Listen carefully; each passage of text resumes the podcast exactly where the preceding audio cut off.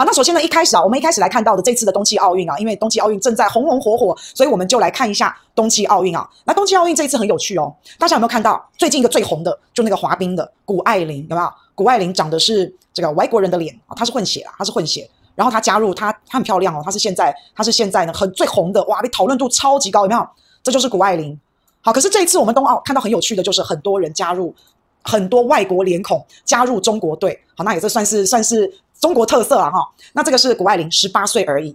好，那另外一位，另外一位叫做朱毅，花式滑冰选手啊，这个朱毅就啊，他在场上啊摔倒，摔倒还两次，啊就被骂。好，你看这就是朱毅，哎，长得很漂亮哦。好，这下面有写啊，中国花式溜冰入籍美少女朱毅，好，有没有？她本来是美国人啊，后来就放弃了美国籍，加入中国大陆，十九岁啊，又漂亮又年轻。可是因为她她这个摔倒了，在场上摔倒了两次。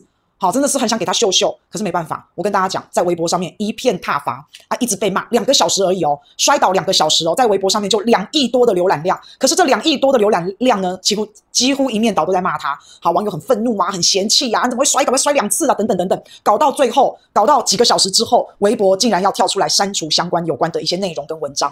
好，所以对于一个十九岁的小女孩，哇，这这压力实在是非常非常的大哈。但是没关系，再接再厉啊。好，那另外一位，另外一位我们刚刚讲的谷爱凌，哎，就完全不是啦。谷爱凌拿了金牌，为中国大陆拿了金牌，她简直就是民族英雄，她简直就是中国大陆的公主了。所以很感动啊哈，这位中国女孩实在太棒了。那这两位选手，他们的共同特点就是两位都是在美国出生，但是后来都放弃了美国籍，加入了中国，然后为中国代表中国参加奥运。颜值高，一个十八，一个十九，都很年轻。好，可是没办法。你知道这种运动员呢、我有时候真的觉得得得牌了好像是应该的，然后没有得到奖牌，然后就会被骂成这样，这压力真的非常的大。那祝福啦，祝福，希望朱毅呢更加的努力。然后这次的摔倒两次，诶，老实讲摔倒一次哦，大大家真的比较少看到摔倒两次的。好，他还年轻，希望他更加努力，希望这一次的事情让他顶住压力，然后成为之后的动力啊。那可是呢，接下来呢，大家就开始质疑啦，为什么是朱毅代表参赛？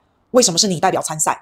好，中国的中国大陆还有本土的，好，这个非常厉害的滑冰选手、花滑选手，还有一个叫陈红一的，啊，好，叫陈红一的花滑选手。那为什么是朱毅呢？哎，大家就在开始啊，一定是怎样怎样。好，这个这个是中国大陆啊本土选手，就是大家就在讲说他很厉害啊，为什么不是陈红一？为什么是朱毅？为什么不是陈红一？好，你要知道，哎，奥运比赛名额只有一个，只有一个名额，这个竞争得要多么的激烈啊！好，那反正呢，中国大陆有有你们自己的机制啊，我也不知道，我也不多说哈，反正。反正就只有一个名额，三抢一，谁赢了谁就可以。他们的积分啊，他们的比赛啊，有没有参加过大型国际赛事，这些都会变成评分的标准之一啦。好，那我就不讲了。可是呢，因为这一次啊，在奥运会上面看到中国大陆很多很多外国人的脸孔，这个非常的有趣。这些外国人的脸孔呢，代表参加中国队。来，你看看这个男子滑冰。好，诶，你看这男，这是这是中国队哦，China 上面写的 China 哦，是中国队哦。有没有看到这这些运动员叫做归化运动员，归来的归。好，然后这个化就是一个人人的那个化，化学的化。好，这是中国队的。你可以看到这一些。这个冰球选手，好，这些冰球选手很多很多，六成将近六成都是外国人，好，所以还蛮有趣的。那这些规划运动员呢，其实就是等于是运动员的技术移民，就是后来他原本生长的国家，他出生国不是中国，但是后来呢加入了中国籍。像这个男子冰球，男子冰球他们总共二十五个人，里面就有十五个人是规划运动员。好，看这个比例其实蛮高的。好，他们的女子队也是啊，二十三个女子冰球，然后规划运动员大概就有十三个。好，所以这个。冰球运动项目，男女加在一起，总共四十八个运动员，然后里面规划运动员大概就有二十八个，所以有将近六成的比例，甚至他们里面还有好几个人是完全没有华人血统的，没有亚洲血统，没有中国血统的，好，这个还蛮有趣的。所以这一次你看到中国大陆他们的这个在这个冬奥上面啊，他们其实用了很多很多很多的规划运动员。好，其实像刚刚夺金的谷爱凌其实也是啊，他本来美国人嘛。好，那我们现在还不确定他到底有没有中国籍，还是双重国籍哦。好，现在现在我们并不确定哦。那但是因为这一次冬奥在北京，在中国大陆举行。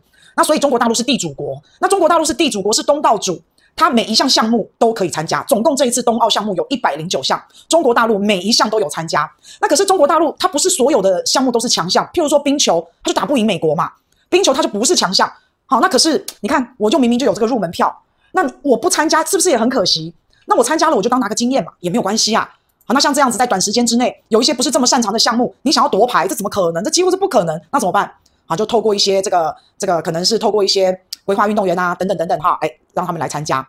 好，所以这真的太难了啦。哎，美国也办过两次冬奥啊，美国办过两次冬奥，美国在他办的冬奥的那个是那个这两次当中，他也是所有项目都参加，也是这样。好，美国能，中国也一定能，所以有机会就争取。其实我觉得是件好事，就算输了，就算惨败吧，八比零啊，中国大陆零啊，冰球项目啊哈，美国是八，就算是惨败，就当累积经验啊，这没什么啊，好，没有在怕失败的，不怕的，对不对？那这一次冬季奥运的一百零九项项目，美国、俄罗斯、捷克、中国这四个国家是所有项目一百零零九个完全没有缺席，全部都参加，真的是厉害厉害啊！有很多人呢、有提出不一样的一个意见呐、啊，譬如说批判中国大陆，说这怎么会是奥林匹克运动会的精神呢？好，你看这些球员，你们如果真的想要夺牌的话，你们应该是从最初的喜欢，从最初的兴趣，然后个人的培养，然后发现你的天赋，激发你的潜能，到最后你成为夺牌的运动员。好，他们就这样讲。可是中国大陆，你看中国大陆就不是。他们就是在那种体制下的训练，非常高压的强度非常高的一个训练。你到底是热爱热爱这项运动，还是你是被逼的？好，哎就有人提出不一样的看法嘛，就有人提出不一样的观点。那不一样的观点都可以讨论。所以西方国家他们这这个规划，他们这个运动员的一个规划是比较开放的，是比较自由的。然后在这个环境上面，一步一步一步促成他们在这些运动上面能够拿到佳绩，甚至在国际赛事上面好可以得到奖牌。那这个奖牌的背后，当然除了很光荣、很荣耀、为国争光之外，但是你可以去思考这个奖牌背后的一个意义。这个奖牌真的只是一个奖牌吗？真的只是这样而已吗？这个奖牌其实代表的是什么？它代表了这个国家在运动赛事上面的重视。好，在这个培养，在运动环境上面有一个好环境，它的一个创造，它的一个设备。好，这个这个是软实力、综合实力的在奖牌背后的一个表现。当然啦、还有这个人民热爱运动啊。好，这个国家大家有时间运动啊，没有没有一直都在工作啊，很累很辛苦啊。好，然后这个所谓的公平公正原则，然后志在参加运动精神，还有整个你受训练参加的过程，其实都。容囊括在这一块奖牌的后面啊，是这个样子。那这个奖牌，所以刚刚除了讲说非常有光荣感，好，非常荣耀之外，本身背后包含的意义就是一个国家软实力的本质就是这样。那所以当我这个运动项目没有这么厉害，那我去吸收规划运动员，让他们来帮我夺牌，那这样子呢，等于是你把人家的金牌直接接收过来，并不是你这个国家催生出来的。那我觉得见仁见智啊，见仁见智。我觉得不可能一百零八项、一百零九项运动，这个国家每一项都很厉害，我觉得不可能。好，那但是当然有人就在批评说，那中国大陆你看他们就是用这种方式，也是一种另外的统战。好，那我觉得只要是公平、公正、合理、合法，那我觉得其实都 OK 啊，不是这样吗？好，对不对？哎，对啊。所以最重要的是不要用下三滥的部署。好，那你说中国大陆有有这个规划运动员，那你觉得美国有没有？其实都有啊，大家都有。好，那这个就是游戏规则，只要公平啊，其实这样就好了。那我觉得谷爱凌讲的蛮好的。他希望啊，借由运动啊，你不要管是什么中国人呐、美国人呐，他说不用管这些，只是希望这个运动能够促成国与国之间两个国家交朋友、交流哈，就这样当然是最好，好不好？